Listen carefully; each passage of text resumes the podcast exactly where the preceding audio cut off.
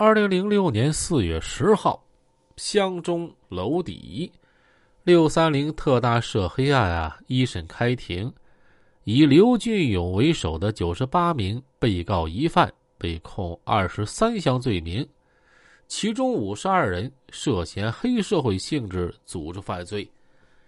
庭审现场改在当地一家影剧院，七十八名辩护人和代理人密密麻麻的坐了九排。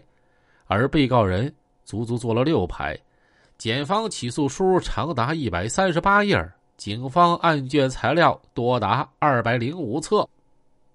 刘俊勇团伙有一人涉政，通过暴力发展地下经济，目前已经查证至少四名警界人士沦为保护伞。传刘俊勇等九十七名被告人到庭，随着一声清脆的法锤声。湖南省娄底市新华县六三零特大涉黑案一审开庭。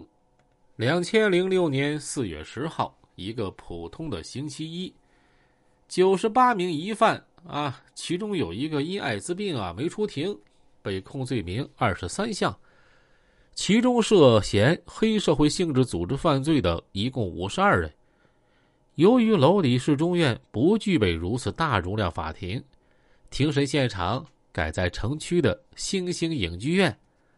娄底市公安局刑警支队支队长朱青春说：“全案案卷材料多达二百零五册，那堆起来啊，有半拉屋子多。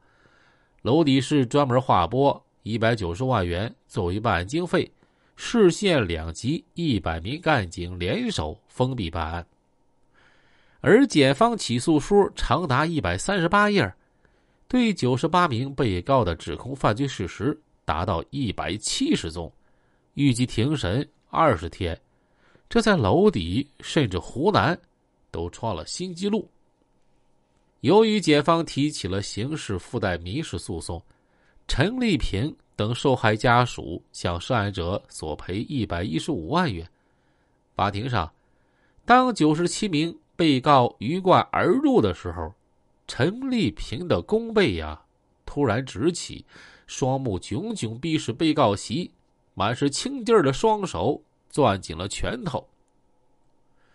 六三零，正是陈丽萍的儿子被砍四十六刀之后暴毙的日子，这也是刘俊勇团伙被诉的唯一一宗命案。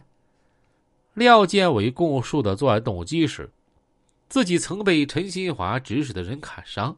向派出所报案未果之后实施报复。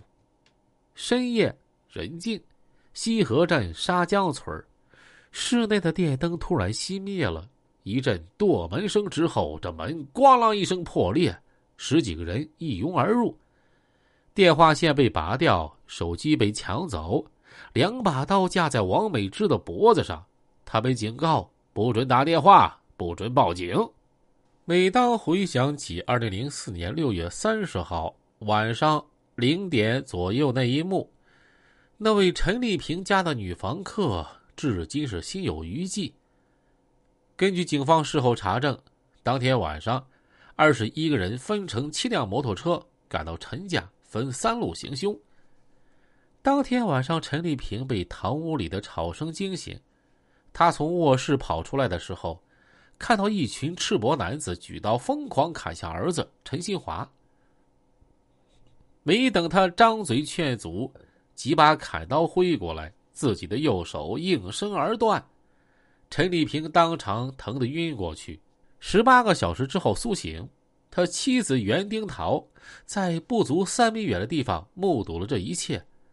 乱刀之中，他的儿子左手齐肘部被砍断，半拉手臂垂了下去。仅剩皮肉相连，他哭着扑向儿子，可几只大手把他给摁住。家住隔壁的陈立德、陈丽萍的弟弟也闻声起床报警，可刚跨出大门就被守在屋外的四个男子砍伤了。随后，这些人分成七辆摩托车离去。五个小时之后，陈新华因失血性休克死在沙江卫生院，身中四十六刀。这场血腥惨案的直接指使者是廖建伟、刘永华，他们正是刘俊勇团伙的二号、三号人物。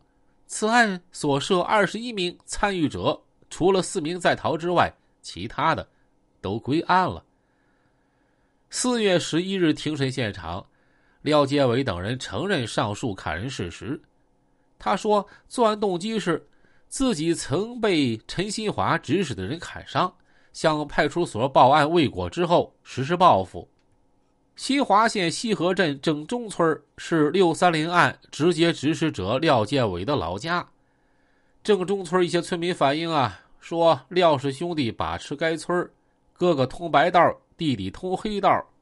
在九十七名被告中，廖建伟和哥哥廖建新同列其中，后者排名第七十六位。他的另外一个身份是正中村的村主任。